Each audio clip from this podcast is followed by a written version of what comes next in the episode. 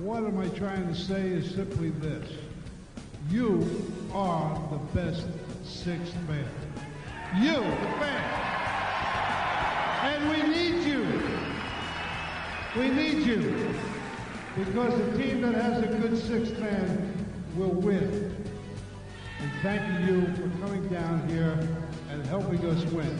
Because no matter what I can say, the name of the game is to win, and that's what this team is going to do. Thank you very much.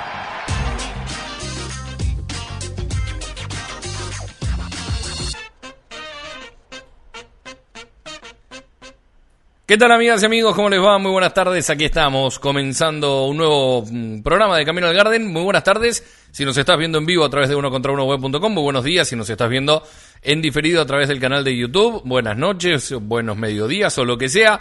Aquí estamos empezando un nuevo programa junto con Ale Gaitán, junto con Andrelo Villar, para hablar de la actualidad, para hablar de la semana de los Boston Celtics. Una semana que ha estado bastante tranquila, con poquito movimiento y que eh, nos llevará a mm, eh, naufragar algunas aguas un poco distintas a las últimas semanas, salvo cuando nos metamos de lleno con el análisis de dos nuevos jugadores de esta plantilla, no nuevos, sino los que son nuevos, son los análisis, no los jugadores, eh, que veremos si repiten o no al menos uno de los dos, o si, por qué no pensar, quizás algunos monedas de cambio de cara a la temporada que viene. Pero de este tema y de tantos otros más estaremos hablando con los dos señores que aparecerán en este momento en la pantalla, dividida en tres a la izquierda de la pantalla, Ale Gaitán a la derecha, Andrés Villar. Escuchan bien, los noto con cara de acá está pasando algo raro. Espero que estemos todos bien. Andrés, Andrés está con cara de no me gusta este contrato A la- que le van a que- ofertar a alguien. No, no, a la que Leo abra WhatsApp se va a enterar lo que está pasando. Eh, que leo. Ah, ok, no, no, no hay external activado.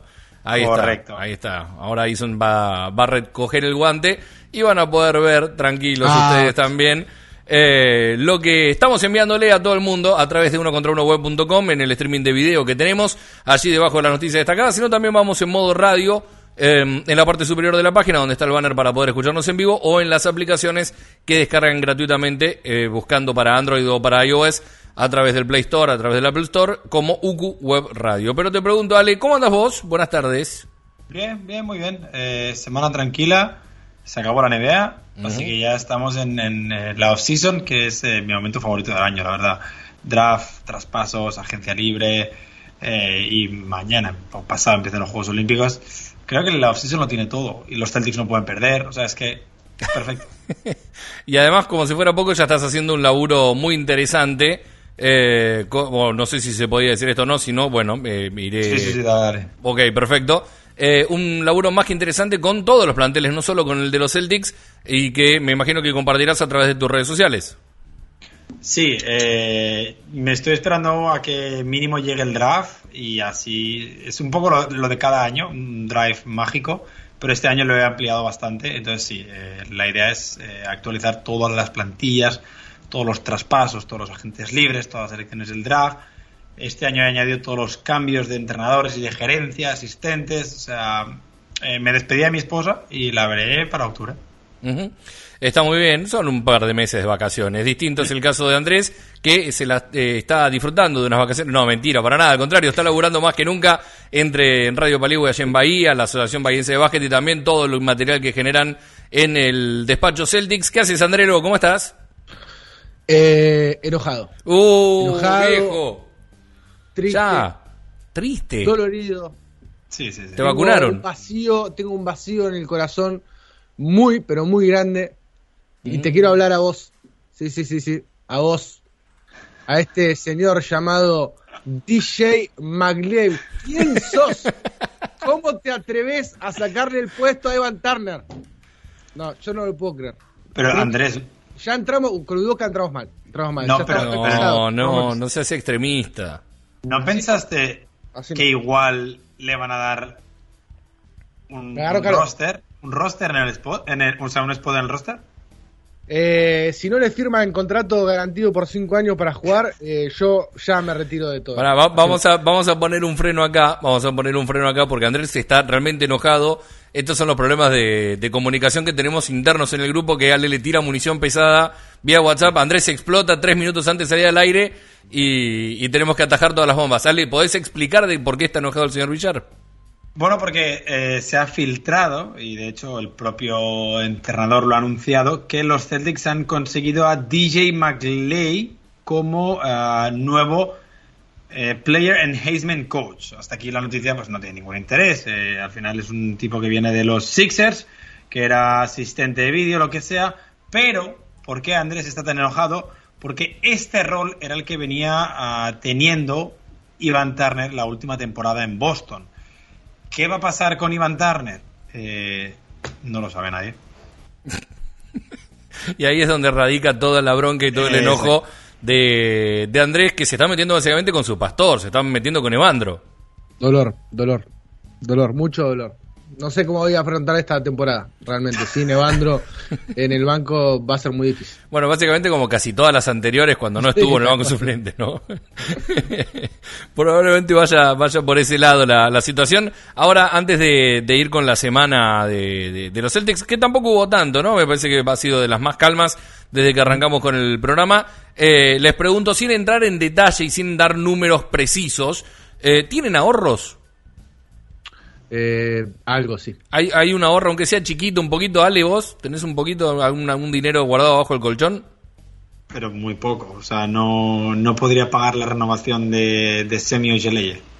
Bien. Ni, ni la primera semana de Semi. Bien, eh, yo les iba a preguntar por la renovación dentro de un rato, por la renovación del contrato de dos vías de Tremont Waters y de Taco Fall, pero eso para más adelante. Les preguntaba si tiene un ahorro, yo creo que algo podemos rascar ahí con de lo generado con falta técnica. Eh, no sé si se enteraron que mm, eh, Bill Russell pone a la venta, en realidad no la venta, sino pone en una subasta eh, la mayor parte de sus ítems, de su memoria, memorabilia, de sus eh, recuerdos como jugador y todo lo que ha ganado y ha usado y ha conseguido eh, para una función benéfica de todo esto. Eh, no sé si vieron algo de esto, vieron la, la foto que están circulando de, de lo que se puso de posición. No. No, bueno, ¿Lo eh, subió el propio Bill?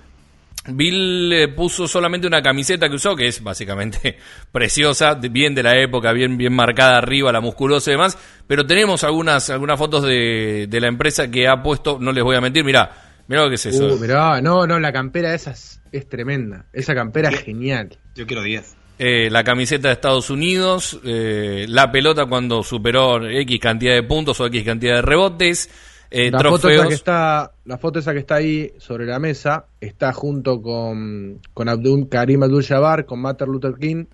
Y si no me Muhammad equivoco, Ali. estaba, estaba Chamber- Chamberlain también. No, está Muhammad Ali. Ah, Mohamed Ali, perdón. Sí, señor. Esa es eh, cuando se juntaron en su momento en Washington, creo, ¿no? Si no me equivoco. Ah, No, no recuerdo exactamente, pero sí, sí, es, es la, es la famosa firma con, eh, con también el jugador de fútbol americano, que no recuerdo el nombre ahora, de los, de los Cleveland Browns. Ujú. Después Eh, está la maravillosa, la maravillosa foto, perdón, Leo que me meta. Sí. Abajo a la derecha, esa foto que vemos ahí, es la del tremendo tapón que salta por, por encima del jugador y está, está tapando. Es una verdadera maravilla esa foto, es increíble. Es una de las mejores fotos de básquet que hay, eh, que he visto, sobre todo de las retro. Eh, sí, es- salta por, prácticamente por encima del jugador para taparlos. Bueno, eh, en realidad a- era un juego, no hay una subasta, lo que sí es una eh, exhibición pública de todos estos Ah. artículos. Pero yo quería saber si tenían algo de guita, porque tengo algunos, algunos ladrones en cada una de las ciudades que podemos mandar a buscar ese dinero. Esa es la realidad. Esta es la camiseta que decía que publicó Bill Russell. Eh, esto va a ser una exhibición pública de artículos eh, de un icono Celtic, básicamente, en el NSCC Show, así se llama, de National. Esto es en Chicago, en Chicago, Illinois, obviamente.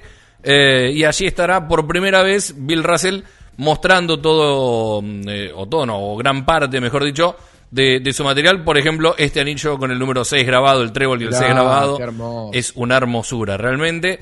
Eh, y me parece que esto es lo más destacado de la semana de los Celtics. Imagínense lo que ha pasado en líneas generales de jueves a jueves. Sí, ha sido una semana bastante aburrida. Es como que está, estábamos pendientes de las finales, que se acabará ya el trámite este, y a empezar la temporada siguiente. Porque La, la verdad que las semanas antes del draft, sobre todo, igual los últimos cuatro días ya no, pero las semanas antes suelen estar más calmadas. Y especialmente cuando eh, los Celtics son el cuarto equipo que peores rondas tienen en este draft. Eh, hay tres franquicias que no tienen ninguna ronda y luego Boston que tiene una segunda ronda. O sea, 45. llegas Claro. a- al draft con, con ganas de morirte. No solo una segunda ronda, sino que a la mitad de la segunda ronda, que eso es Sí. aún peor todavía. Es el pick número 45. Igual eh, hay que tener en cuenta que hay algunas maneras de ahorrarse dinero. Eso después nos vamos a meter seguramente cuando nos metamos eh, con el tema salarial. Pero, por ejemplo, hay un par de equipos que tienen primeras rondas altas. Estamos hablando de la, del 20 y pico para arriba. Que podés hacer algún tipo de negocio, sacarte un jugador de encima y para ahorrar un poco de dinero, eh, traerte una primera ronda y simplemente usarla. eh, no, no para, para quizás mm, formar a ese jugador, sí para ahorrarte dinero, ¿no? Eh, no es lo mismo tener un jugador, por ejemplo, no sé, no quiero decir, pero Tristan Thompson, por ejemplo, y traerte eh, una primera ronda alta o eh, dos segundas o tres segundas, no sé, alguna cuestión de, de ese tipo para ahorrar un poquito de dinero. Bueno, con respecto al tema draft, ya eh, algunos insiders hablaban de eh, tratar de mover alguna ficha para acercar a un jugador como Luke Garza que puede llegar a dar algún tipo de, de, mm, respuesta a estos Celtics, eh, especialmente en, el- en la parte interna. Pero bueno, eh, es un poco mm, eh, aventurero meterse a hablar de esto ahora a siete días, ¿no? A una semana del, del draft, es el 29 en Próximo Brooklyn. jueves. Sí, sí, Próximo jueves. tendremos programa antes del draft. ¿Mm? Y nosotros estaremos en vivo con el despacho haciendo, como todos los años, el, el, el draft en directo. Por ahora con Juancito, solo. Y yo borracho. Vamos, vamos a borrachos, obviamente. Eso les iba a decir, es una excusa más para escabiarse en público, ¿no? Exacto. Ok, exacto, exacto. perfecto. Sí, sí, sí. El draft se hace borracho, si no, no se hace. me parece, me parece muy bien. Ahora, eh, uno de, las, de los temas a, a debatir en este primer bloque, en esta primera parte del programa, es eh, teniendo en cuenta que los Bucks han salido campeones, habíamos propuesto hacer una especie de juego de, no sé si comparación ítem por ítem de la actualidad de lo que tiene Boston a disposición para comparar con el equipo campeón de los Bucks, pero sí tratar de pensar por posición, no tanto por nombre propio, que eso lo dejaremos para eh, el Libres de Humo sobre el final del, del programa, donde aparecen nombres, la verdad, increíbles en algunos casos, eh, pero sí en cuanto a fichas. Y mm, teniendo en cuenta lo que, lo que tiene a disposición actualmente, bueno, ahora y Udoka, eh, ¿qué creen que debería, o por dónde creen que deberían pasar esos refuerzos puntuales para tratar de igualar a un equipo como este de Milwaukee que salió campeón? Que después les voy a preguntar, y quedará la pregunta en el aire para que se calienten, porque quiero que me respondan primero lo que acabo de preguntarles, es, ¿estos Bucks con este armado actual, la temporada que viene, podrían repetir? Pero eso me lo responden después. Primero vamos con el ficha por ficha. Para mí, sin entrar ficha por ficha, pero al final los Bucks yo los considero como un equipo que tienen un bloque de cuatro jugadores. Eh, Giannis, evidentemente, Chris Middleton, Drew Holiday. Y para mí, Brook López es esa cuarta figura. El resto me parecen piezas de rotación mucho mejores de las que Boston tiene, evidentemente. Eh, y entonces, a la hora de traspasar, traspasarlo a, a los Celtics, sí que tú tienes un core de cuatro jugadores, sobre todo a día de hoy que, que Ivan Fournier es agente libre, por lo que no forma parte, y, y que tu core es relativamente parecido en roles. Tienes un base, un, Marcus Smart que puede hacer de Drew Holiday, tienes un Jalen Brown que es Chris Middleton en ese aspecto, tu mejor jugador en la posición de power forward, y luego un defensor polivalente, porque creo que Brook López no ha sido su mejor temporada defensiva, pero sigue estando eh, infravalorado, y ese sería Al Horford. Ahora, eh, la diferencia entre Giannis y Tatum, entre Drew Holiday y Marcus Smart, y luego sobre todo en los Di Vincenzo, en los sobre todo Pat Connaughton, PJ Tucker en estos playoffs, en Bobby Portis, en Jeff Tick, eh, en todos estos jugadores, ahí es cuando hay una diferencia abismal entre la plantilla de Milwaukee y en la de Boston. De, de hecho, ya no Milwaukee, en la plantilla de Atlanta y en la de Boston. Andrelo. Sí, sí, sí, estoy- coincido completamente. Me parece que pasa por ahí, pasa más por eh, fichas secundarias y no tanto por las primarias, sacando la distancia que existe, eh, quizás en desarrollo, porque hay que tener en cuenta que eh, ayer hablaba, eh, ayer escuchaba, eh, ayer sí, ayer estaba escuchando el, el podcast de The Ringer eh, con Chris Vernon y con, con Kevin O'Connor. Y Vernon decía, ¿no? Hay que tener en cuenta, esta plantilla de, de Milwaukee es una plantilla veterana. Tenemos a Brook López con más de 10 años en la liga, a Middleton con más de 10 años en la liga, a Drew Holiday con más de 10 años en la liga, eh, a PJ Tucker, no sé si con 10, pero con mucha experiencia. De- no solo- debutó no- hace más de 10 años. Sí, debutó hace más de 10 años. Estamos hablando de un equipo muy experimentado. Los Celtic, el jugador más eh, experimentado de la plantilla del año pasado, sin contar que está Al Horford ahora, ¿no? Pero si, eh, si la comparamos con la plantilla del año pasado, eh, el jugador más experimentado que tenía es Tristan Thompson. Entonces, me parece que eh, hay que evaluar desde ese lado. La plantilla de Boston no la podemos comparar en este momento, si nos, eh, no, perdón si te rompo el juego, eh, Leo, pero me salió la lista, me salió la lista adentro. Le digo, no, no podés, eh, es muy difícil compararla en ese sentido, ¿no? Son jugadores que les falta desarrollar contra jugadores que ya están desarrollados. ¿Se entiende? Salvo Giannis que está quizás en- entrando recién en su prime, ¿no? Eh, eh, pero coincido con, con, con Ale, parece que no hay tanta diferencia. Sí, obviamente, en los, eh, en los secundarios es donde más se ve quizás eh, esa brecha entre un equipo y otro. Eh, bien, entiendo, entiendo lo, a lo que apuntan, entiendo lo que van. Me parece que hay una cuestión también, eh, no solo de experiencia que tener en cuenta, partiendo de la base que siempre esto es un, es un juego y, y va por ese lado, sino también de eh, lo que queda a disposición. Vos hablabas de la vuelta de Horford, que lo hemos analizado en algunos de los programas anteriores.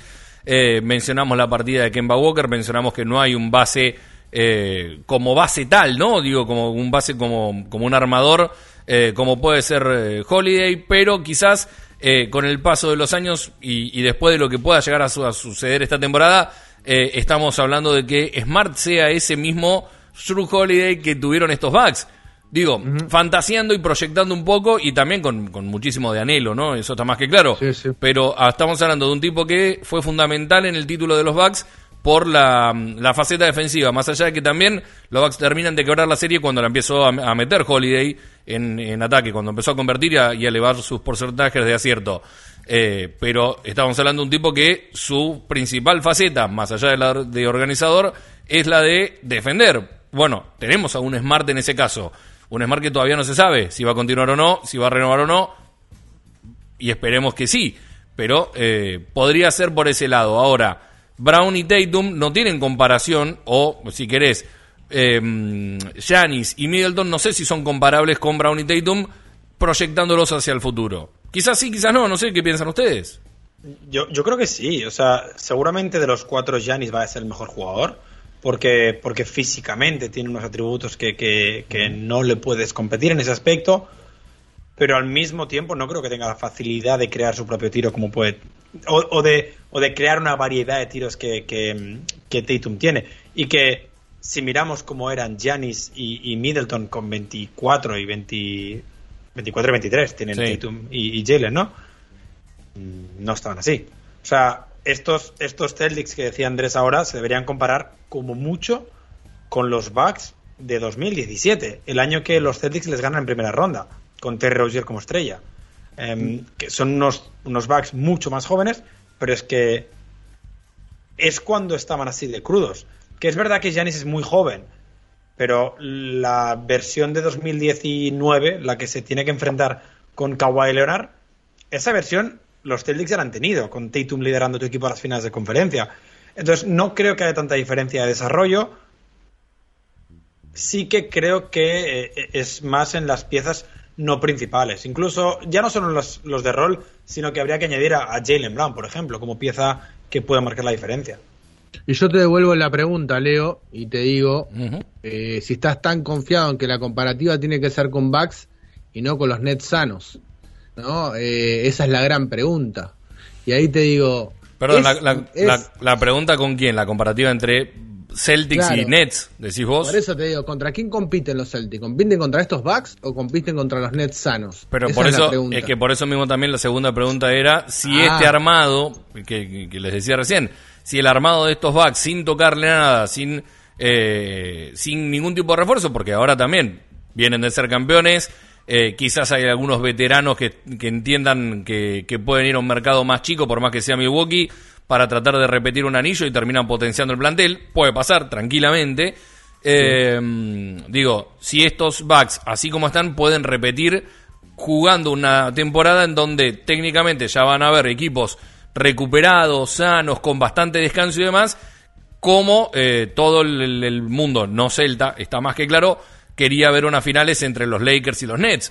Por suerte no pasó, ¿no? Eso está más que claro. Pero me parece que todo el mundo quería esas finales, la del super equipo de los Nets, con ese poderío económico, con esos tres nombres eh, de, dibujito animado, contra LeBron.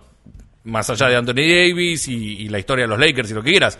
Pero era estos tres contra LeBron. Y, y, es lo que quería todo el mundo. Entonces, estando sanos, habiendo descansado, LeBron habiendo estrenado la película, ya todo lo que quieras sacándose las mochilas de encima, me parece que a estos Bucks se les va a complicar mucho repetir, salvo que puedan captar algún, verano, algún veterano que, eh, pasado el verano, haciendo un juego de palabras, decida rebajar un poco su salario y sumarse a un equipo que viene a ser campeón y que va a buscar repetir. Pero no sé si le alcanza a estos Bucks para competir contra unos Nets y unos Lakers 100% sanos, entendiendo también que los Lakers, todavía no sabemos con qué Lakers nos vamos a encontrar, sí sabemos que van a estar Anthony Davis y LeBron.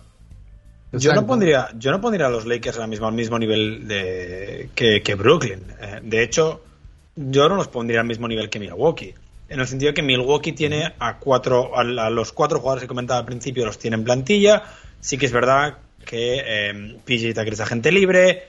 Eh, alguno más de, los eh, jugadores de rol de los Bucks es agente libre, pero que tus jugadores importantes los vas a mantener el año que viene. Al contrario, los Lakers el año que viene mantienen a muy pocos jugadores. Es la franquicia que menos jugadores tiene para la temporada que viene. Eh, y creo que uno de ellos es Kuzma, que no debería contar. Por lo que no creo que estén al mismo nivel a día de hoy. Sí que es un debate que podemos tener el 10 de agosto, cuando la agencia libre ya lleve una semana. Pero creo que si me preguntaras hoy, mm, Brooklyn y Milwaukee deberían partir a la cabeza. Y después, sin Kawhi el año que viene te pongo a. Igual a Denver. Mm. A un Denver sano también. ¿Quién, perdón? A un Denver sano, digo también. Sí, sí, sí, claro, con Jamal Murray, con, con Michael Porter Jr. un año más desarrollado. Creo que, creo que van a mantener a casi todos los jugadores Denver. Por, para mala suerte de ti, creo que ya Michael Green se va a quedar en, en, Denver. Entonces, para mí es, es, uno de los grandes contenders, por, porque ya tienes el proyecto establecido y no tienes que cambiar casi todas las piezas, que es lo que va a pasar en Los Ángeles. Sí, sí, yo creo que, pasa por ahí, ¿no? Hay que tener en cuenta eso. Mm, ahora, yo diría que hablaban mucho, ¿no? durante esta semana y los últimos eh, dos días, sobre todo después de la final y rememorando las, las jugadas importantes, ¿no? ese tapón de Yanis. Y decían, bueno, y, si Durán no pisaba la línea, eh, está, por ahí estábamos hablando de otra cosa. Entonces, eh, a ver, yo no coincido con ese tipo de análisis, me parece una pelotudez. Es como decir, Maradona, si no se pasaba a 11 tipos, eh, no le ganábamos 2 a 1 a, Inglaterra. ¿no? o, hacerlo más simple, si, si veían la mano con el gol con los ingleses, estamos claro. la misma. claro, mucho, eh, claro si, si, hubiera existido el VAR, hubiera sido otra cosa. Claro, tal cual. Pero bueno, entendiendo que entendiendo que esto va a cambiar y que en teoría los jugadores de, de Brooklyn van a estar sanos eh, con ya con un año habiendo trabajado con Steve Nash, eh, creo que lo único, la única incógnita que le pongo para decir que por ahí están al mismo nivel que Milwaukee quizás, o por ahí inclusive por encima teniendo en cuenta la cantidad de, jugadores eh, sobresalientes, ¿no? Porque son, estamos hablando de super estrellas, de la super elite de la Liga Nacional, quizás de la Liga Nacional, de la NBA. ojalá tuviésemos la Liga Nacional jugadores así, ¿no? quizás me parece que eh, pasa por ahí, pasa por ahí y hay que, hay que entender que me parece que esa es eso es contra lo que se compite y quizás estamos muy alejados de eso y por eso siempre eh, hay que pensar en estos Celtic, por más que duela, por más que yo lo hablábamos durante toda la durante toda la temporada y le decíamos a la gente que tenga paciencia. Yo entiendo también que que, es doloroso ver a los demás triunfar mientras a vos se te pasa el carro y quizás llegaste ahí al filo de la de las eh, finales y no pudiste entrar y, ves como equipos que se arman en apenas eh, un santiamén llegan y, se, salen campeones, hay que tener paciencia, el proyecto de Boston pasa por otro lado, lamentablemente la realidad es esa, es de acá a cuatro, quizás eh, tengamos suerte y, antes se te, abre, se te abre un camino como le pasó a Milwaukee, como le pasó a Phoenix y, una temporada te metes antes, Eh, pero me parece que hay que tener paciencia y eso me parece que es la clave de todo. Hay que necesitar una pandemia nueva, ¿no, vale? Sí, una, una que nos permita salir de casa, pero que mantenga a LeBron lejos de las finales. Claro, exactamente. O que firme Eh, Space Jam 2. Claro, la, la segunda de A New Legacy. Que vaya, que vaya por ese lado. Ahora, bien, dentro de este, eh, de este análisis que, que estábamos haciendo y que veníamos hablando de- del armado del plantel para la temporada que viene, eh, la pregunta que, fue lanzando a- que fue lanzada ya, perdón, por, redes sociales, y que si ustedes están viendo esto y quieren respondernos con el hashtag Camino al Garden, pueden hacerlo vía redes sociales, vía Twitter más, más específicamente, hashtag Camino al Garden, eh, y Ale ya tenía algunas respuestas dando vueltas, es, ¿le renovarías a, a Robert Williams tercero, primero, y segundo, ¿por cuánto le renovarías a Time Lord? Y, y Ale, te quiero escuchar a vos primero, que fuiste el que lanzó la pregunta. Yo, yo sí que lo renovaría. Para mí, yo, yo fui muy crítico con él en su momento porque, porque me parecía que era un jugador que no era maduro. No, no era un tema de lesiones, sino era un tema de que no había mostrado o, o era muy irregular en el tiempo en el que estaba en pista. Tenía muchos problemas de desconexiones, mentalmente no se le veía, pero creo que esta temporada un cambio sideral en ese aspecto y se ha demostrado que puede ser un pivot titular en una franquicia, igual no un pivot titular en un campeón, pero sí que puede ser un pivot titular en una franquicia que quiera eh, meterse en playoff. Con la ventaja que hoy en día considero que las rotaciones de NBA, sobre todo en la pintura, son tan volátiles que te puedes permitir jugar sin un 5 como Robert Williams en unas finales de la NBA y poner a, me lo invento, a Al Horford, a cualquier jugador que tengas que mida más de 2'10 a defender al 5 rival. Pero yo sí que lo renovaría. Al mismo tiempo sigo muy preocupado por su salud y creo que eh, se debería buscar o bien un contrato corto o bien eh, un contrato, si es más largo, si Robert Williams lo que quiere son cuatro años, un contrato bajo, en el sentido en el que eh, Boston debería hacer entender que nunca ha sido un jugador fiable. Por eso todo lo que sea por encima de 12 millones por temporada me parecería mucho dinero. Porque por muy bueno que lo sea, creo que no los que no los pone en la pista luego. ¿Andrelo? Uy, pará porque quedó, quedó regulándole, es como que le preguntamos nuevo por lo de Bandro. No, no, es que la verdad que es muy difícil. Es muy difícil. Ponía, ponía esa cara porque es una de mis grandes incógnitas para el verano. Entiendo de la necesidad que tiene Boston de que, de que Time pase dos semanas sano, ¿no? Eh, y cuando el los problemas son de tipo de salud, ante un tipo que ha sido muy determinante cuando estuvo en cancha en Boston, eh, después cuando recorramos eh, las, eh, los, las alineaciones, sobre todo ayer cuando veía y me metía alineación por alineación y veía que, que Time era siempre como una como una cuestión fija, ¿no? De que las mejores, los mejores pasajes de las alineaciones estaba él en cancha, ¿no? Entonces, eh, y me ponía en la piel de Brad Stevens y decía, qué difícil, ¿no? Ponerte, decir, a ver, es un jugador que si está sano no dudás ni dos segundos y le pagás lo que le tenés que pagar porque evidentemente el salto que ha dado. Yo te diría que antes, para mí ya en los playoffs pasados se vio una punta de lo que podía mostrar y a partir de este año, obviamente, donde tuvo por ahí más continuidad y más minutos, terminó demostrando que, bueno, que realmente era un jugador que, que te podía aportar mucho.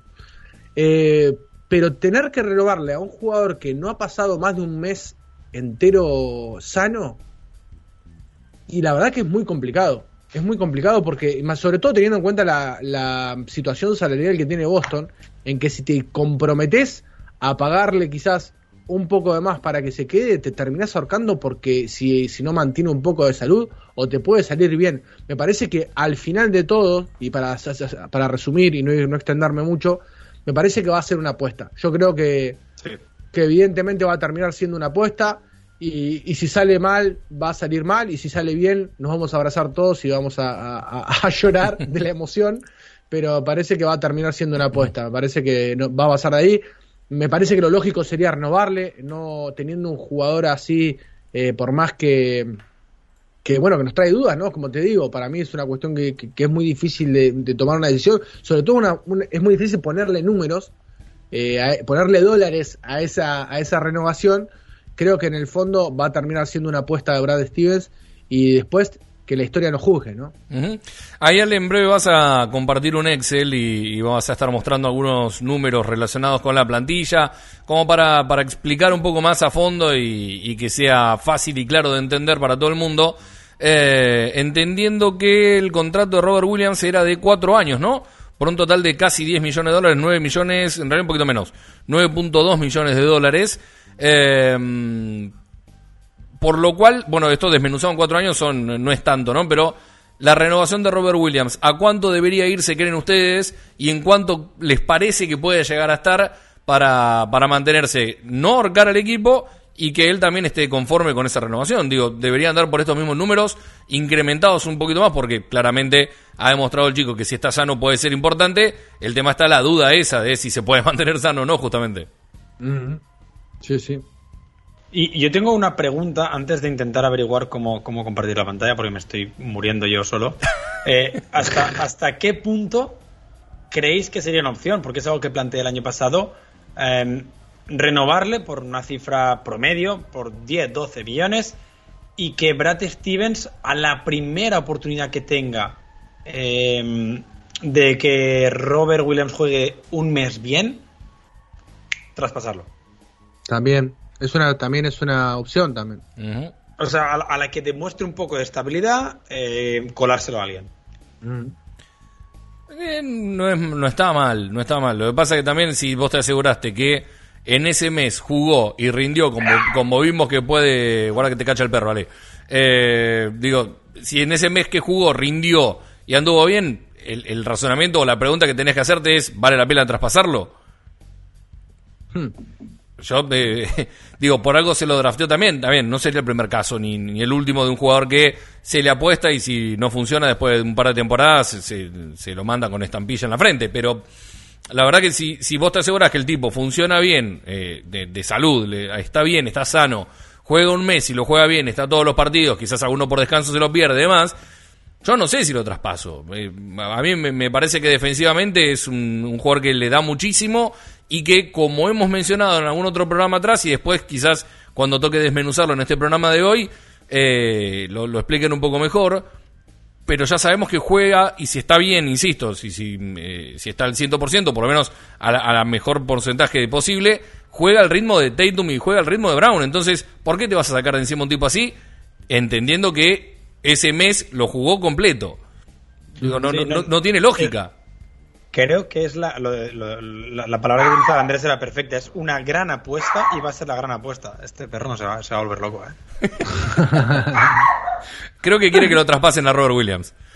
Sí, sí, sí. No, no está diciendo, no, por favor, a Robert, no, no lo saquen Claro. del equipo. Es el, es el que queremos, lo queremos Renue- en el equipo. renuévenlo, renuévenlo, está a los gritos. Eh, bueno, tenemos el Excel, Ale, eh, podemos Sí, ya correcto. compartirlo. Es para, es para explicar eh, rápidamente cómo está la situación de los. Celtics. No sé si se puede ver en pantalla o no. Sí, Sí, sí. Eh, estamos viendo. Perfecto, vale, pues eh, tendrán que seguir un poco el ratón. Los contratos que hay aquí ahora mismo son los contratos que Boston tiene. Primera Eh, fila. Efectivamente, son los primeros contratos.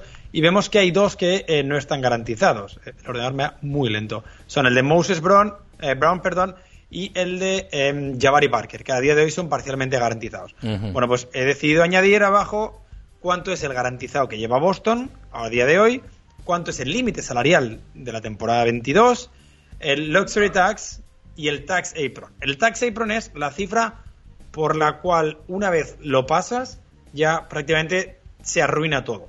Ya no puedes utilizar las excepciones, la mid-level pasa de 9 millones, de 9,5 millones a 5,8, la excepción bianual pasa de 3,7 a 0, desaparece. Entonces, esa es la cifra que Boston tiene bajo todo concepto que evitar. ¿Por qué digo que tiene que evitar? Porque a día de hoy la principal novedad es si Ivan Turner va a seguir o no. ¿Por cuánto hipotéticamente renovaríais a Ivan Turner? a Ivan Fournier. A. Ivan Turner, no sé. A Ivan Turner, exacto. A Ivan Turner yo le, A Ivan Fournier. Es que- a Ivan es que- Turner yo le firmo, de- le firmo directamente por vida, Sí, claro. y, y de jugador, además. ¿no? Claro, No, Ale-. André no le firma además, de, de asistente. A, a Ivan Fournier, exacto, francés. Hablaba, hablábamos la otra vez eh, en el podcast de Despacho Celtic y eh, lo traíamos de la información que habíamos traído eh, justamente de Smith quien eh, se encarga de toda la que es las cuestiones salariales en la NBA, no me sale ahora el nombre de pila, Smith, eh, que bueno, bien. Y él hablaba de un piso de que calculo yo que es el piso que le van a tirar los Celtics, ¿no? Los Celtics van a tratar de tirar y estirarlo lo máximo posible para que sea lo menos eh, en tiempo y en no, no solamente en tiempo, sino en, eh, en dinero. Por lo tanto, decía un piso de 16 y un máximo de 18, 19 justamente para no poder no entrar en ese límite salarial. Eh, entonces, bueno, la cuestión me parece que pasa por ahí. La cuestión también pasa, ¿sí? ¿Por qué quiere Fournier? Hablaban de que, y él tenía contacto justamente porque él es él vivía, vive en Florida y estuvo mucho tiempo vinculado, por de manera cercana, a gente que está cerca justamente también del jugador y decía que bueno que Van Fournier realmente eh, le ha gustado su tiempo en Boston, que quiere continuar en Boston, que su idea principal es continuar en Boston, pero obviamente ahí empiezan a atajar otras cosas, porque te aparece Nueva York o te aparece San Antonio, que son los que tienen espacio salarial, te ponen 25 millones de dólares por año arriba de la mesa y vos ya no podés competir, porque Boston no va a pagar eso por Evan Fournier. Eh, en, la misma línea. Leo, ¿qué, cifra pondrías tú? Ah, qué, buena pregunta. Eh, y en realidad yo me voy a basar en lo que he leído dando vueltas, que se hablaba de no más de 17, 17 y medio. Me parece que era un, eh, una, una, apuesta interesante y que incluso por lo que se mencionaba a, Evan Fournier no le desagradaba la, la, intención. De ahí a que sea real y de que sea verdad y no sea lobby, la verdad que no lo podría asegurar de ninguna manera no estando sentado en el barrio de San Cristóbal, en el Capital Federal. No, la verdad que no. Pero me parecía que sería algo lógico, quizás estirarse un cachín más, un, un 18 millones, por lo menos para, para tentarlo, entendiendo que él se siente a gusto, él ha dicho y ha eh, ha, dejado entrever que, que está cómodo con, con, estos, o ha estado cómodo, y además me parece que hay una cuestión de eh, revancha deportiva después de haber llegado en un momento que parecía que le podía dar muchísimo, le ha pasado lo de atravesar el COVID, de no volver nunca a estar a, pleno y demás, y, quizás hasta se lo pueda correr por ese lado. Yo iría por ese número, no sé si ustedes están de acuerdo, si, si piensan lo mismo, si les parece mucho, si les parece que, que, es un número que eh, podría llegar a complicar la ecuación.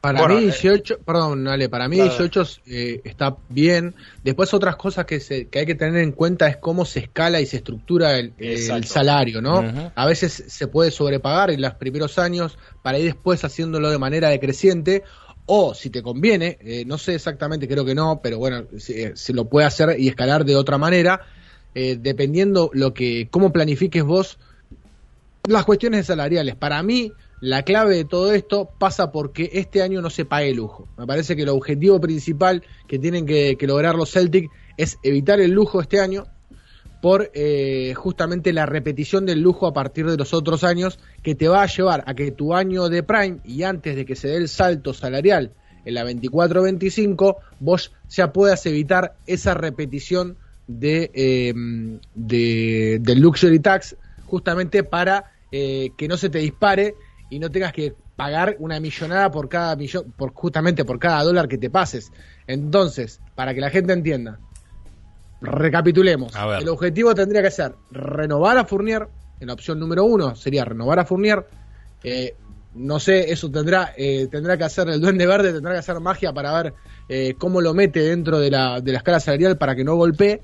Y este año no pagar salario para que vos en la 24-25 ¿sí? que es justamente cuando entra el nuevo contrato televisivo, se dispara eh, directamente lo que va a ser los márgenes salariales, vos ya zafes de pagar obviamente una y otra vez el impuesto de lujo y sea justamente la temporada prime de tus jugadores para apostar por el campeonato. Si es antes, mejor, obviamente. En la misma línea, voy. Yo creo que Iván Fournier le interesa em, si no le sobrepaga alguna franquicia, hablabais de San Antonio de Nueva York, creo que le pueden ofrecer un contrato de una temporada y 23, 24 millones, algo que Boston nunca podría igualar. Pero eh, el año que viene la agencia libre es mucho mejor que este año, por lo que meterse en una piscina con tiburones es mm. algo que a él no le sale a cuento. Igual que la agencia libre de 2024 es muy buena también, por lo que tampoco le interesaría eh, meterse en una agencia libre con Kawhi Leonard, Paul George, LeBron James, Giannis, Harden y esos jugadores que eh, están bastante por encima del nivel adquisitivo de, de Ivan Fournier. Por lo que, moviéndonos en las cifras que comentabais, de hecho, eh, Keith Smith hablaba de 66 millones por cuatro años, Exacto, serían sí. 16 y medio. Claro. Te voy a poner 16 y medio, ¿vale? Estoy escribiendo, solo que va muy lento. Sí. Me encanta porque estamos completando, la, para la gente que está escuchándonos en este momento en Spotify o está escuchándonos en algo, estamos completando la planilla de Excel. Sí, se, siempre- están perdiendo de algo eso muy bueno si lo están escuchando Exacto, nada más. por eso siempre recomendamos vernos. Claro. Eh, más allá de que nos escuchen. En el vivo en uno contra uno web.com y si no, directamente en la repetición que hemos superado nuestro récord en la, en la última emisión en el canal de YouTube de Cuba Radio. Pero bueno, ahí está, vale, estamos estirando para que puedas escribir. Perfecto. Entonces, eh, eh, le puse el contrato a Ivan Fournier. ¿Qué pasó? Que el garantizado, los contratos que tiene Boston garantizados, porque todo esto lo he hecho yo con Moses Brown, eh, Brown, perdón, ya le diré bien el nombre, y Jabari Parker garantizados, y sin Semi y sin Cornet. Bueno, pues con ese, con ese contrato, Boston se ha ido bastante por encima del Luxury Tax y por encima del Tax Apron, lo que eh, evita que puedas utilizar tus excepciones. ¿Cuál es la principal solución para esto? Eh, hacer lo mismo que las Kardashian, deshacerse de Tristan De Thompson. Tristan Thompson, exactamente. Exacto. O sea, si esta cifra, este 9,7 millones, se borrará, Sí. la Ah, cifra ahí baja. está. Cambia, por cambia debajo del muchísimo. garantizado y por debajo del Luxury Tax. Ahora, eh, me parece que hay algo que, si bien se sobreentiende, está bueno remarcar que es, si vos, además de sacarte a Tristan Thompson por lo que implica contractualmente y, y el número ese que, que se termina aliviando en la ecuación final, me parece que con la llegada al Horford tampoco estás perdiendo tanto con la salida de un. Thompson que te ha dado algunas soluciones, poquitas, pero te ha dado algunas soluciones durante la temporada regular. eh, y, perdón, estoy siendo injusto, no solo con la llegada de Horford, sino también con la de Moses Brown, que, que también es un jugador eh, interesante, que te va a bajar una buena cantidad de rebotes, que es un saltarín, que defiende bastante bien, por lo que hemos visto en esta temporada de Oklahoma, eh, de un Oklahoma City Thunder que además fue una, una comparsa, ¿no? Una Eh, murga. Claro, una, una murga, una comparsa, un, un circo completo. Eh, me parece que con la llegada de los dos, si vos te sacás de encima a, a ese contrato de Tristan Thompson, en lo deportivo tampoco te ves resentido y seguís siendo un equipo competitivo. Exacto. Te quedarías, el problema es que te quedas con 13 contratos garantizados eh, sin Tristan Thompson. Entonces, aquí ya entrarían los mínimos de veterano eh, o, o que puedas sacar por Tristan Thompson.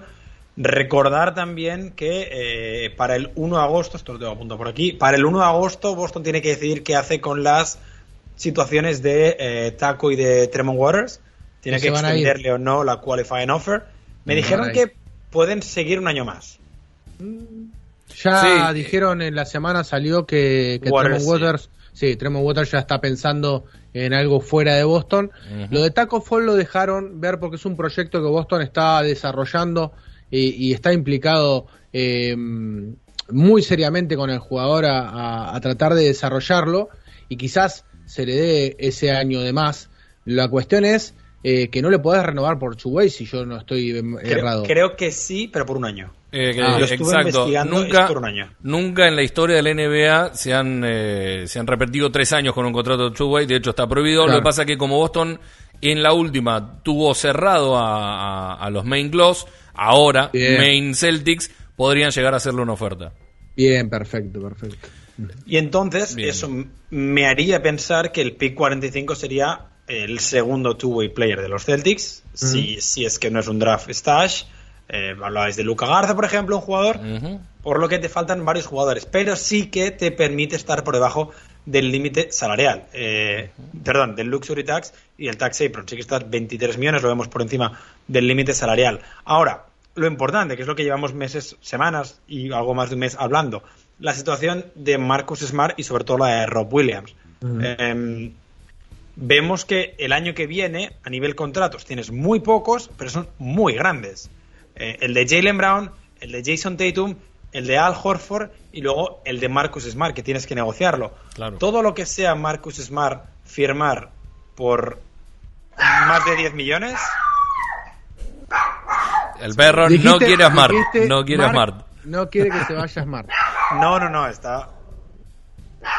Bueno, más de 15 millones, que creo que es lo que Marcus Smart se merece, pone Sí. otra vez a Boston en el impuesto de lujo que hablábamos, Claro. Una vez se garantiza la segunda parte del contrato de Al Horford. Entonces Por es una situación compleja. Eh, por eso decíamos, eh, perdón, Leo, Sí, dale, por eso dale. decía que lo importante es no pagar el lujo este año, porque a partir del año que viene vas a pagar lujo, sí o sí. Entonces, te van a, te van a quedar esas dos temporadas pagando lujo de manera consecutiva y ya en la 24-25 vas a zafar porque el salto salarial va a ser tan grande que no vas a pagar lujo quieras o no. O sea, eh, después de la 24-25, perdón. Así es. Un, detalle muy importante es que el equipo, en este caso los Celtics, tienen que llegar a, final de temporada sin estar por encima del impuesto de lujo. Quiero decir, puedes empezar la temporada con Tristan Thompson y en febrero lo matas. No hay ningún problema en ese aspecto, eh, pero siempre tienes que llegar a cuando acaba, creo que es la temporada regular, sin estar por encima de esos 112, eh, 414 mil. Es aproximado, pero en principio va a ser esa la cifra. Las demás las he aproximado un crecimiento eh, estándar, pero que nos da un poco la sensación de que para el año que viene, solo renovando a Ivan Fournier, ya estás por encima del límite salarial. la realidad de, los, de los 136, eh, Ale, que es el, el Luxury Tax. Sí, perdón. porque, el límite salarial es el mínimo en realidad. El, Luxury Tax, que son 136, Boston tendría que estar por debajo de esos 136. Exacto. Que igual lo veo complicado porque eh, la idea es rellenar la plantilla con al menos dos jugadores. Claro, yo les iba a preguntar. Un traspaso de Carson Edwards por PJ Tucker. Sí, está, complicado. Les iba a preguntar dónde entraba Ian Madar, por ejemplo, eh, en esta ecuación que, o en esta, en esta cuenta que estábamos haciendo, porque eh, se, habla de que podría llegar y demás, pero bueno, eh, nos quedará para... 20 millones para la 2023 le pongo a, Madar, ¿no? 20 millones. dale, eso lo pagas vos, sale con lo que hablábamos que tenías guardado debajo del, control, del colchón. quedará para seguir charlando también esta, la semana que viene, es apasionante, está bueno también, es uno se siente eh, parte de, las negociaciones, por más que está más que claro que estamos lejísimos de eso. pero pero eh, está bueno para, para ir aprendiendo un poco más. Ahora, entendiendo que son eh, 6 menos 10 y, y nos queda media hora de programa, un poquito más quizás, em, tenemos que meternos de lleno con eh, lo que han preparado para hablar de los dos Williams que tiene la plantilla, entendiendo que a Robert Williams III se le va a renovar eh, y a la vez también eh, hay que ver qué sucede con Grant Williams. Vamos a arrancar por él. Eh, André Lobos, te toca hablar de, Grantito, como le dijimos en alguna, en alguna transmisión en la última temporada. ¿Qué podemos hablar de este señor que si mm, se dejara un poquito más de bigote y le pones un bombín, podría estar cantando el Mambo Number 5? tranquilamente, sí, sí, tranquilamente. Eh, vamos a jugar, ¿no? Vamos a jugar como, como, siempre, como siempre hacemos. A mí me gusta jugar con ustedes en este tipo de, cuestiones cuando analizamos jugadores y sin mirar números. No quiero que me hagan trampa. Capaz que lo saben ya de memoria.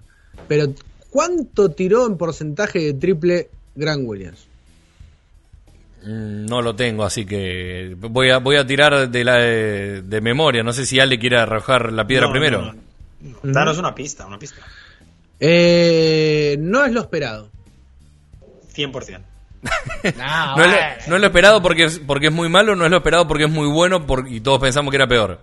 Exacto, yo pensé que era peor. Ah. la imagen, 39. la imagen visual que tenía era de, alguien que había tirado mal de tres, salvo de las esquinas, que lo había hecho bien.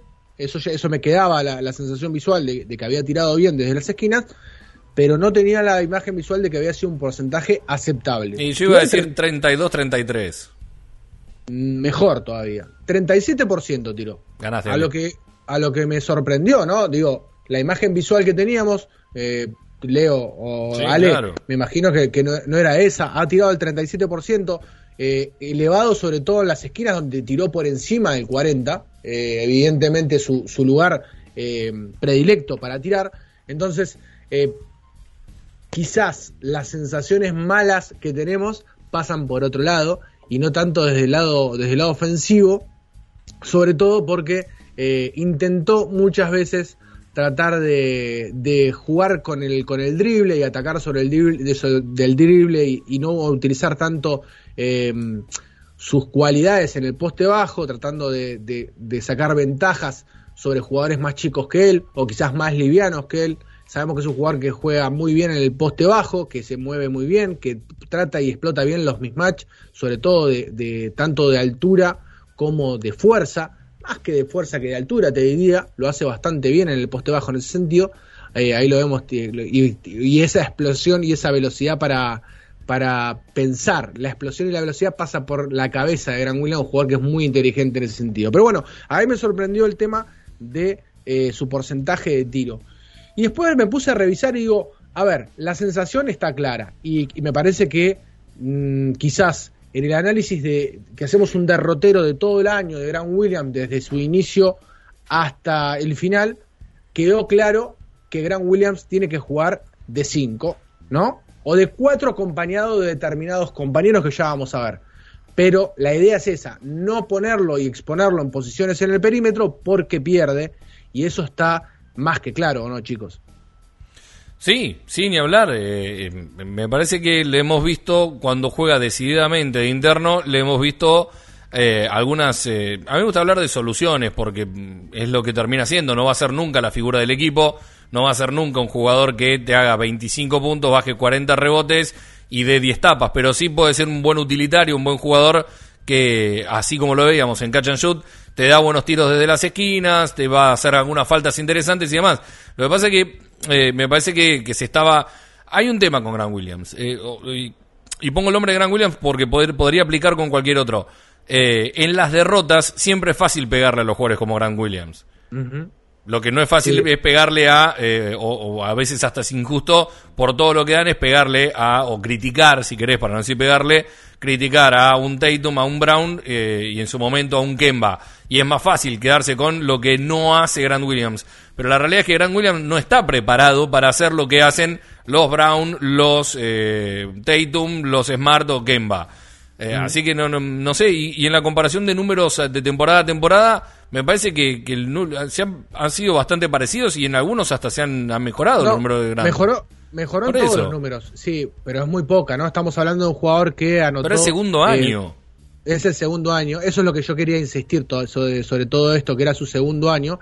Y fíjense que anotó 4.7 puntos, 2.8 rebotes, una asistencia.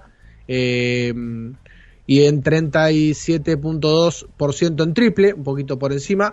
Lo que más eh, flojo ha estado en el lanzamiento de tiros libres. Nunca ha sido un gran lanzador de tiros libres, pero bueno, es, es lo único que me, que me da un poco de, miedo es ese 53%. Está claro que es un jugador que al, ir poco a la línea de tiros libres, eh, ese, ese porcentaje no termina siendo eh, realmente algo eh, verdadero quizás, o, que vos puedas extrapolar análisis serios, porque son muy pocas las, eh, las veces que ha ido a la línea, entonces si anotás bien, se te va al, 100%, si, si anotás poco, se te va muy, muy para abajo el porcentaje.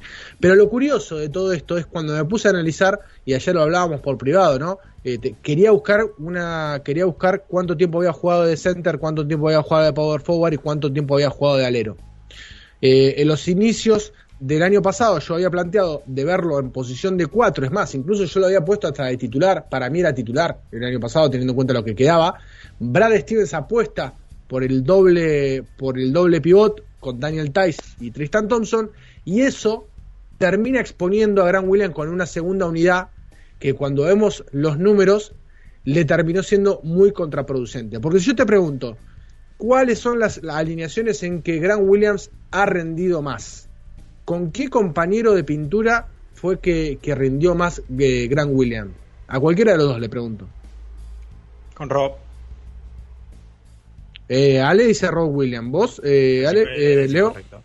Mm, y también iba a decir Rob William, pero para no darle la razón al señor Gaitán voy a decir cualquier otra barbaridad. Voy a decir Tristan Thompson. Cornet. Y bueno, decís Tristan Thompson y tenés razón.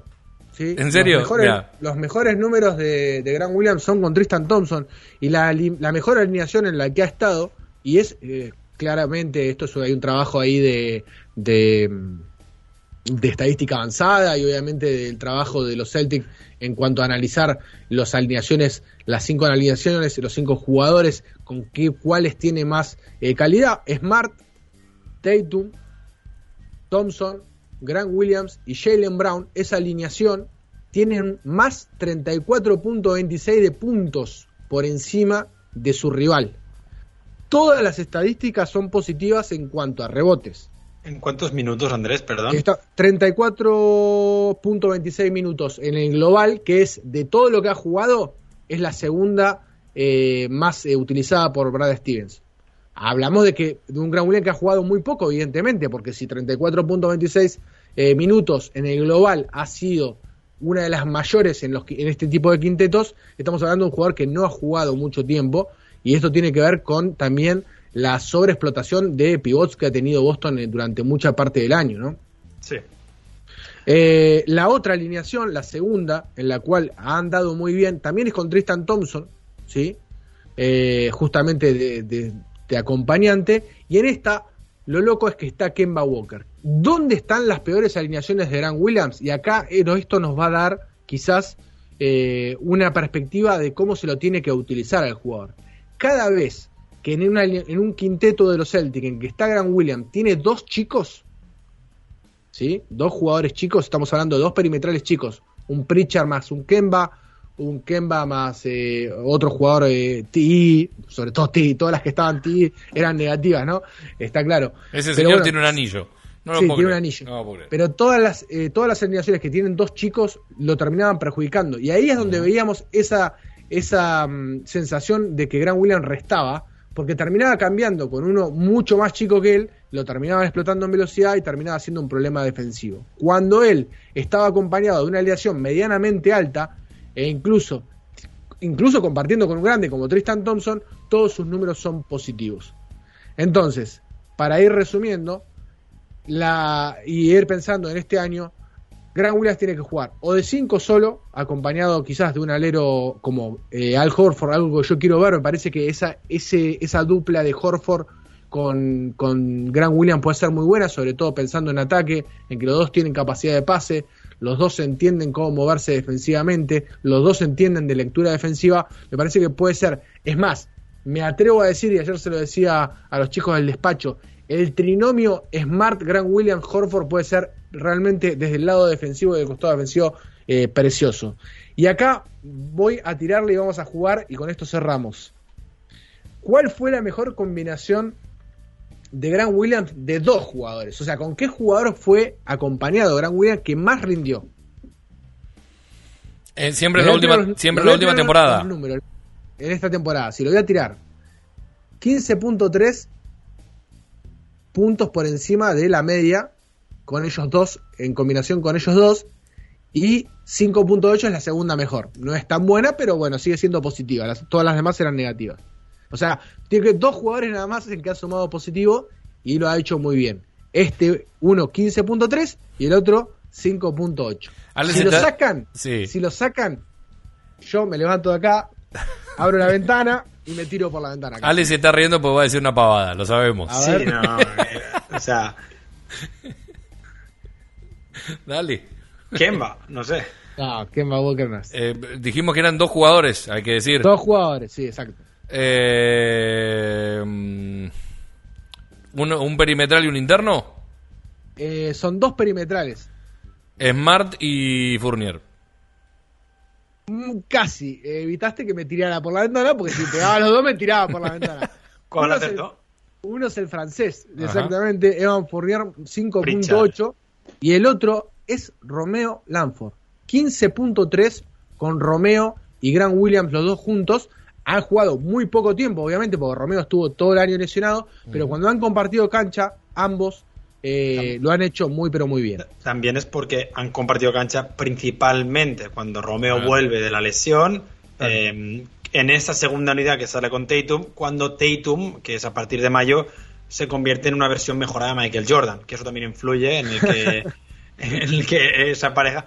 Pero, pero, pero, tiene sentido, al final Romeo es un jugador que, que no cumple ninguna de las características que decías, no, no es bajito ni nada. Por lo que me imagino que es bueno que la salida de Kemba eh, para Grant Williams. Entonces, ¿qué hacemos? ¿Lo, dejamos un año más en el equipo? ¿O lo metemos con Tristan en un traspaso, ya que funcionan tan bien juntos? Yo les iba a preguntar si no era moneda, si no servía de moneda de cambio o no. A mí me parece que por, por lo que tiene, por el contrato que tiene, por lo que puede dar y por lo que puede llegar a rendir, yo una temporada más le, le doy de, de, chance. Yo quería cerrar con esto. Me parece que hay dos jugadores en los cuales espero eh, una progresión muy alta este año. Uno es Romeo Lanford, por lo que hablábamos y decíamos y dijimos el, el episodio pasado que no ha tenido durante sus dos años en, en, la carrera, no ha podido entrenar ni siquiera en el verano. Esta va a ser su segundo año en que va, el primer año, perdón, que va a poder hacer Summer League, primer año que va a poder entrenar durante el verano, primer año en que va a poder, eh, estando sano durante la temporada, durante la temporada baja, trabajar su juego. Yo espero un salto eh, positivo. Y el otro es Gran William, me parece que, como decía Leo, ¿no? Es su segundo año recién. Creo que los, eh, los generalmente los jugadores en el tercer año es cuando empiezan a, dar su, su salto y hay que tener paciencia. Lo que está claro es que Grant Williams tiene que jugar con eh, siempre, por lo menos, con un solo jugador bajo la alineación para no terminar de exponerlo en esas rotaciones defensivas. Vamos a ver cómo defiende Udoka. Yo entiendo que el sistema defensivo no va a variar mucho, eh, teniendo en cuenta el material con el que se cuenta. Hay que tratar y evitar de que Grant Williams juegue con eh, dos chicos y tratar de sacarlo, o por lo menos no ponerlo de, de alero, ¿no? De alero bajo, Ahí es donde realmente me parece que se trató de experimentar en una parte del año, sobre todo en la primera parte del año con eso, y ha fracasado rotundamente. Para cerrar, de una vez por todas, porque ya veo que Leo está mirando. no, no, me eh, gusta porque el para cerrar lo usaste como cuatro veces. Me, encanta el, para cerrar. perdón, me gusta hablar mucho. Evan Fournier, Marcus Smart, vuelvo a repetir. Evan Fournier, Marcus Smart, Tatum, Grant Williams. Esa combinación de cuatro jugadores tiene más 29.9 puntos por sobre el rival y todos eh, pasajes positivos en cuanto a rebotes defensivos, rebotes ofensivos, em, defensa, ataque, todos son, son generados positivos. Por lo tanto, me parece que hay con qué trabajar, hay material con qué trabajar. Si nos ponemos a analizar eh, muy fino eh, me parece que se puede sacar rédito a un jugador que para mí es interesantísimo, es un jugador que a mí me gustaba mucho en el draft, que me puso muy contento cuando Boston lo drafteó, un jugador que se le ha pegado mucho este año y me parece que, hay que tener esperanzas porque es un jugador muy inteligente, que entiende de básquet y Leo, como siempre decimos, los jugadores inteligentes al final siempre terminan encontrando el camino. Claro que sí, estamos aquí en Camino al Garden, ¿no? Eh, yo, tengo una pregunta para, Andrés. Eh, en la rotación interior, en la que ahora mismo tienes a Robert Williams, a Tristan Thompson, a, Al Horford, a Moses Brown, mm. al propio Grant, eh, ya no cuento a Semi, ni a Cornet, evidentemente. Y a Taco tampoco. Donde. Bueno. Bueno. está. Está ahí. Sí, le quedan, eh, literal, le quedan ocho días de contrato. Yo creo que podría eh, jugar en la segunda unidad, entiendo por dónde la pregunta. Creo que podría jugar en la segunda unidad, eh, indistintamente con Robert Williams, que tiene, tiene alineaciones positivas con Robert Williams también. no son tan grandes como estas que he marcado, pero vuelvo a repetir, no tiene que tener ninguno, ningún chiquito delante. A ver, ¿dónde metemos a Tristan Thompson? En un, en un traspaso, está claro. No, no, no veo a Tristan Thompson empezando, la, empezando este año con los Celtics. Me parece que de alguna manera de una manera u otra lo van a, lo van a sacar. ¿En la segunda unidad sería de 5 o de 4? Eh, indistintamente, mientras no se lo ponga con un con dos chicos no, no tengo problema. Con Pritchard tiene buenos, eh, por ejemplo, con Pritchard tiene buenas alineaciones y pasajes positivos, mientras no tenga otro otro chico al lado. O sea, si, si es Romeo Lanford y Peyton Pritchard no hay problema. Eh, el inconveniente es que sea un jugador más chico que él. Y entiendo que si tiene a, a Horford o a Robert Williams detrás, cualquiera de los dos jugadores va a terminar siendo positivo para Grant Williams. Bien, eh, y pasamos de un Williams al otro, como si fuera la Fórmula 1, pero no tiene nada que ver. Nos vamos de hablar de Grant Williams hacia Rob Williams o Robert Williams tercero, como le gusta decir al señor Villar, que está a la derecha de la pantalla, el tercero de su nombre, ¿no? Bueno, pues de, Rob Williams realmente eh, lo único que tiene que mejorar eh, es es, su salud. Es, o sea, realmente es, lo único que tiene que mejorar. Si, si miramos Grant Williams, eh, Robert Williams, perdón, para mí hay dos datos muy importantes sobre él. El primero es que mide 2.03 solo, o sea, es muy bajito para ser un 5, pero tiene un wingspan de más de 2.20 lo que le convierte en uno de los mejores taponadores de la liga, uno de los mejores tiradores debajo del aro de la liga, es uno de los jugadores más eficientes en la zona verde que estamos viendo en la pantalla ahora mismo. Ahí eh, es muy, muy importante. Eh, hablaba, por ejemplo, creo que era Carali siempre, de, ese espacio vertical que ocupa, lo que genera una amenaza.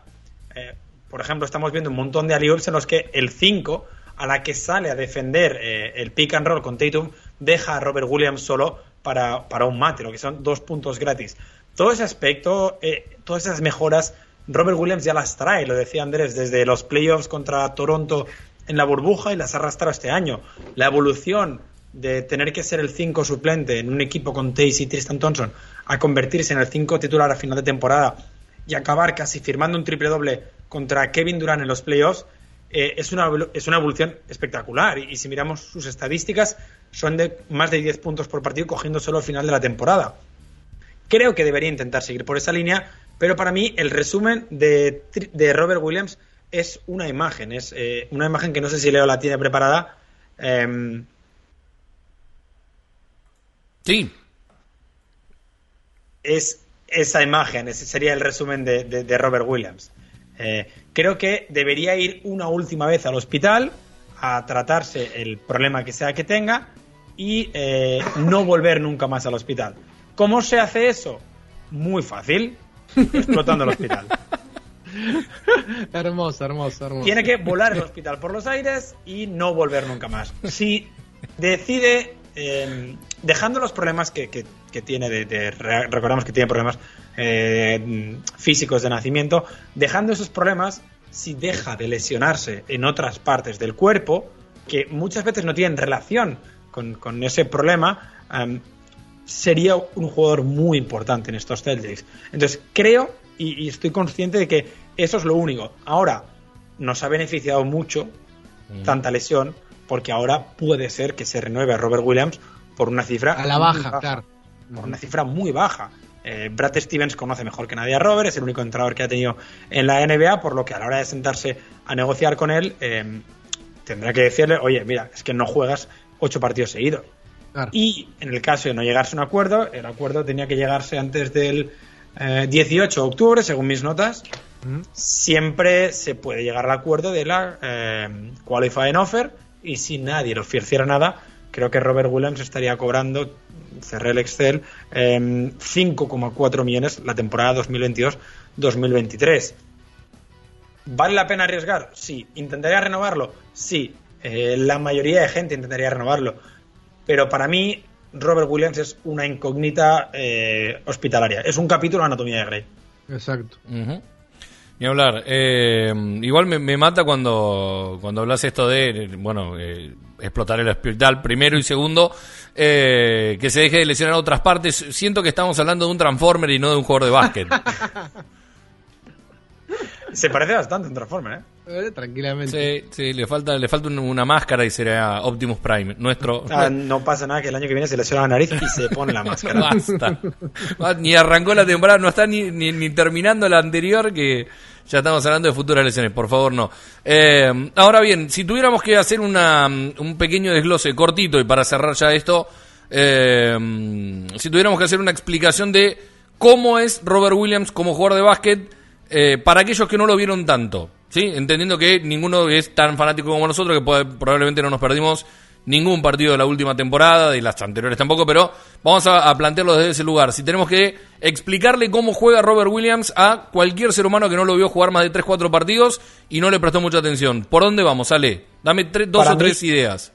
Yo lo definiría como el 5, eh, entendido 5 como pivot moderno. Quiero decir, eh, es un tipo que tiene, necesita jugar en la zona, pero que eh, se adapta a ciertos cambios. Lo hemos visto muchas veces eh, salir al cambio defensivo, es muy buen intimidador, es un jugador que puede dominar la pintura, eh, es muy buen defensor y además tiene muy buena lectura de balón, juega muy bien el pase, sobre todo con, con, Jason Tatum y con Jalen Brown, se entienden muy bien, pero digo que es un 5 moderno porque lo hemos visto salir a la parte, de, a, la, zona defensiva del triple, a defender a jugadores exteriores y, poder defender perfectamente un uno contra uno. Hay una jugada un tapón a Ingram que veíamos en los highlights, que eso, por ejemplo, un 5 convencional no lo podría hacer.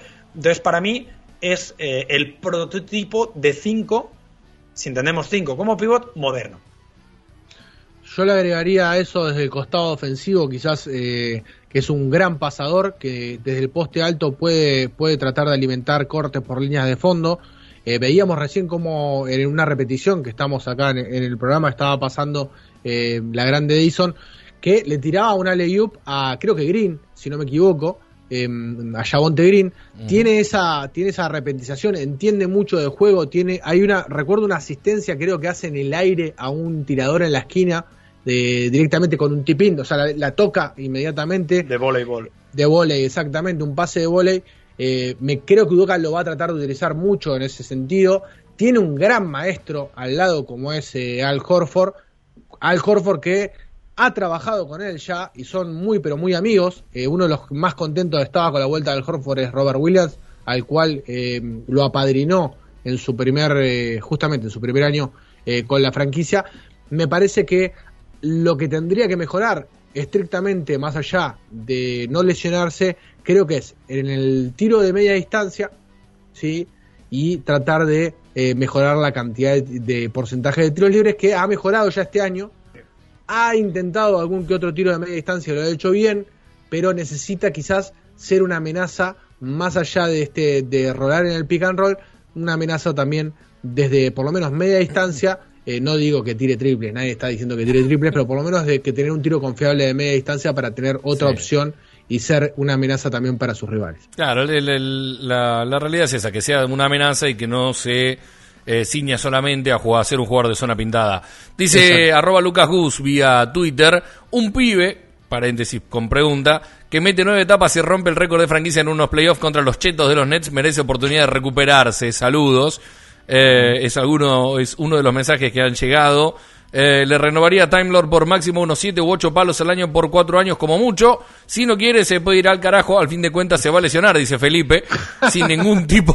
sin ningún. No hay confianza, no hay No, no, pero además sin ningún, to- ningún tipo de término medio. Es como que pasa de 0 a 100 en, en una fracción de segundo. Eh, Paul Gasse dice: hashtag Camino al Garden lo renovaría por unos 13 o 15 millones de dólares. Eh, el Duderino dice: sí, un 36 por 4 o como mucho un 30 por 3. Le amo, pero necesitamos que juegue más de 8 partidos seguidos. Hablando siempre de la pregunta que hacía Ale eh, al- eh, en sus redes sociales de por cuánto le renovarías, si es que le renovarías el contrato a, a Robert Williams. ¿Tenés algunas respuestas más, Ale, por ahí dando vueltas? Sí, mm, por ejemplo, eh, Ramiro Sabio 13 dice, no renovarlo sería una decisión muy tonta, eso sí, que Rob tenga en su cuenta la condición a la hora de pedir eh, millones. O por ejemplo, Víctor Durán decía, no, por sus, por sus lesiones crónicas, tristemente nunca va a poder jugar más de cinco partidos seguidos. Cuando vi que eh, de mis tres primeras respuestas, una decía que no, pues lancé una encuesta como, como, como tal, como una encuesta, preguntando, ¿renovamos a Bob, a Rob o no? A Bob le llamo, Bob el payaso. Eh, 78% dijo que sí. Ajá. Eh, entonces creo que sí que más o menos todos estamos en la misma página, pero eh, me da me demuestra que tengo un 22% de seguidores de los Lakers. claro, hay un 22,1% que está ahí dando vueltas que quiere ponérsela eh, dorada y púrpura. Eh, mm, bien, cerramos el, el programa de hoy cortito y al pie. Tengo algunos nombres para libres de humo de hoy, eh, como para jugar. Recuerden que ustedes tienen que responder rápidamente. Ah, cuando digo ustedes, hablo de Ale y de, de Andrés. Eh, tienen que responder rapidito. Algunos se repiten de una semana a otra. Con esto de, ahí estamos viendo la, la encuesta, gracias Season, eh, la encuesta de, de Ale. Eh, digo, hay algunos que se repiten, se hablaba de Jamaica Green, creo que ya lo habíamos hablado la- hace unas semanas atrás. Eh, no sé si alguno cambió de opinión o quiere reforzar el concepto de Jamaica Green por sí o por no. No, no, no, no, no, no cambiamos de opinión. Somos gente que, que mantiene firmes sus convencimientos. Claro, firmes convicciones. Eh, firmes firmes convicciones. sí. Claro que sí. Jamaica Green, te habíamos dicho, DeJante Morri y Kyle Anderson eran otros nombres que estaban dando vueltas que se repiten de una semana a otra. Eh, también aparece nuevamente el rumor o la intención de Derrick White. Y voy a. eh, Esto los paso rápido porque se repiten. Creo que habíamos hablado de Larry Nance Jr., ¿no? En, en algunas eh, de las primeras semanas también. Yo yo constantemente hablo de él. Mm, sí. Es como un recu- recurrente en mi cabeza. Eh, a mí me gusta mucho como jugador. Además, creo que es un jugador que podría representar muy bien eh, eh, el espíritu eh, verde. Es un jugador que, que de- se centra más en el aspecto defensivo. Es un jugador muy colectivo, muy altruista. Eh, entonces le iría muy bien a Boston. Pero, eh, otra vez, eh, tenemos Boston tiene menos dinero que yo ahora mismo, por lo que no, no se puede. Pero me, me- me encantaría. Pensando en otra temporada, me encantaría. Bueno, a la izquierda de la pantalla hay un sí y a la derecha. Sí, sí, sí, bancamos, me gusta, me gusta. Bien. Sí, sí, sí, me parece Larry Nance es un buen jugador para lo, para el rol que se, que se Sí. lo va a esperar. Me parece que es un buen, buen, y además tira bien de tres también. Eh, me parece que da. Además, un perfil muy versátil que puede, que puede trabajar posiciones 3 de 4, puede marcar perimetrales. A mí me gusta, sí, sí. Pulgar para arriba. Eh, y hablando de locuras, y ahí está, pulgar arriba, perfecto. Y hablando de locuras y valores que Boston hoy no puede pagar ni mucho menos, pero que eh, alguno allí eh, mencionó el nombre, Colin Sexton. es una locura, ¿no? Es una locura, pero eh, estaba ahí dando vueltas el nombre. Después de lo que ha dicho Andrés, eh, que no podemos permitirnos jugadores bajitos, ¿no? No. Y que no marcan. Bien. Aunque Colin Sexton hace. Sí, bueno, no, no es tan. No es, no es malo, pero tampoco es bueno. No. Mm, No, ta- ta- no, es que además es un jugador que va a pedir un máximo en un futuro. Sí, O sea, creo claro. que es un jugador que va a pedir 20 mínimo 25 millones. Me gusta, Y- ¿eh? Es Sí, claro, no digo que sea malo, digo que no. Que no. Sí, sí. Me parece que no encaja bien con, con esta estructura. Eh, ese es el, el principal el principal no para, para el no fit que tiene justamente. Y dejé para lo último uno que nos habían preguntado por redes sociales, pero que también estuvo dando vueltas. Y creo que, si mal no recuerdo, lo tiraron, lo, lo tiró la gente de Celtics Nation. Reggie Bullock, el jugador actualmente en los New York Knicks. ¿Les gusta? ¿No les gusta? ¿Les parece? Me parece ahí está justamente sacudiendo un buzzer beater. Reggie Bullock, el hombre del peinado extraño. A ver, hay que, hay que entender por qué sale el hombre de Reggie Bullock. Y es que necesitan que mañana Ivan Fournier se reúna con, con, con Brad Stevens y haga así y firme el contrato nuevo. O sea, Claro. jugador misma posición, mismo tipo de rol jugador que, que debería. O Fournier es mejor, evidentemente, pero que sí que cumplen una misma función. Creo que son ese tipo de rumores que salen para Sí. intentar convencer a Ivan Fournier. Ahí lo vemos recuperando el balón ante Iván Fournier. Justamente. Claro. Ya, hay que firmarle. Mirá, fíjate las imágenes. eh, Está claro. Le van a dejar esas imágenes en loop en la oficina, ¿no? En un televisor.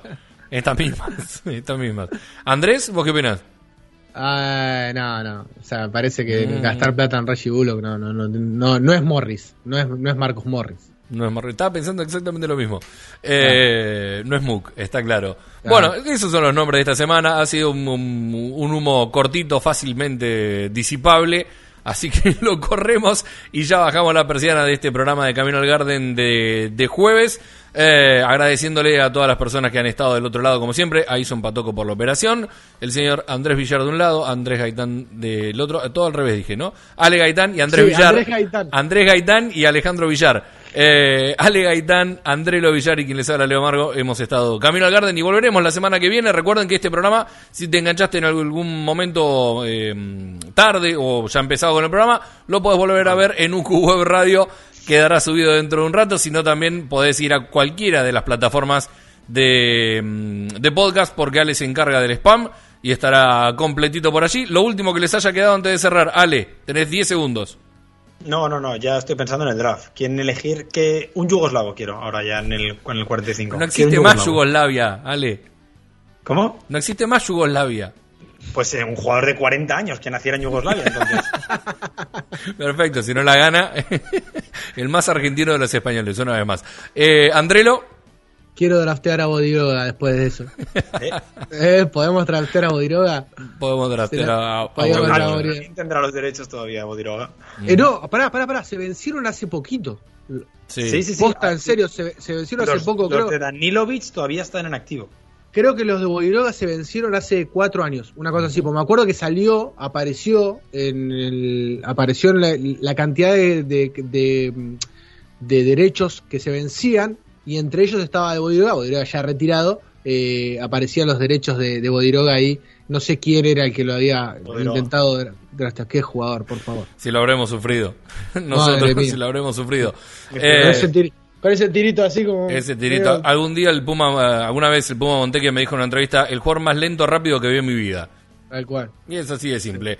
Nos vamos, amigos. Será hasta la semana que viene. Un abrazo grande a todas las personas que estuvieron prendidas, que vienen esto en la repetición y que el jueves que viene probablemente también se van a sumar y estaremos todos juntos. Camino al Garden. Chau. Chau, chau. Chao.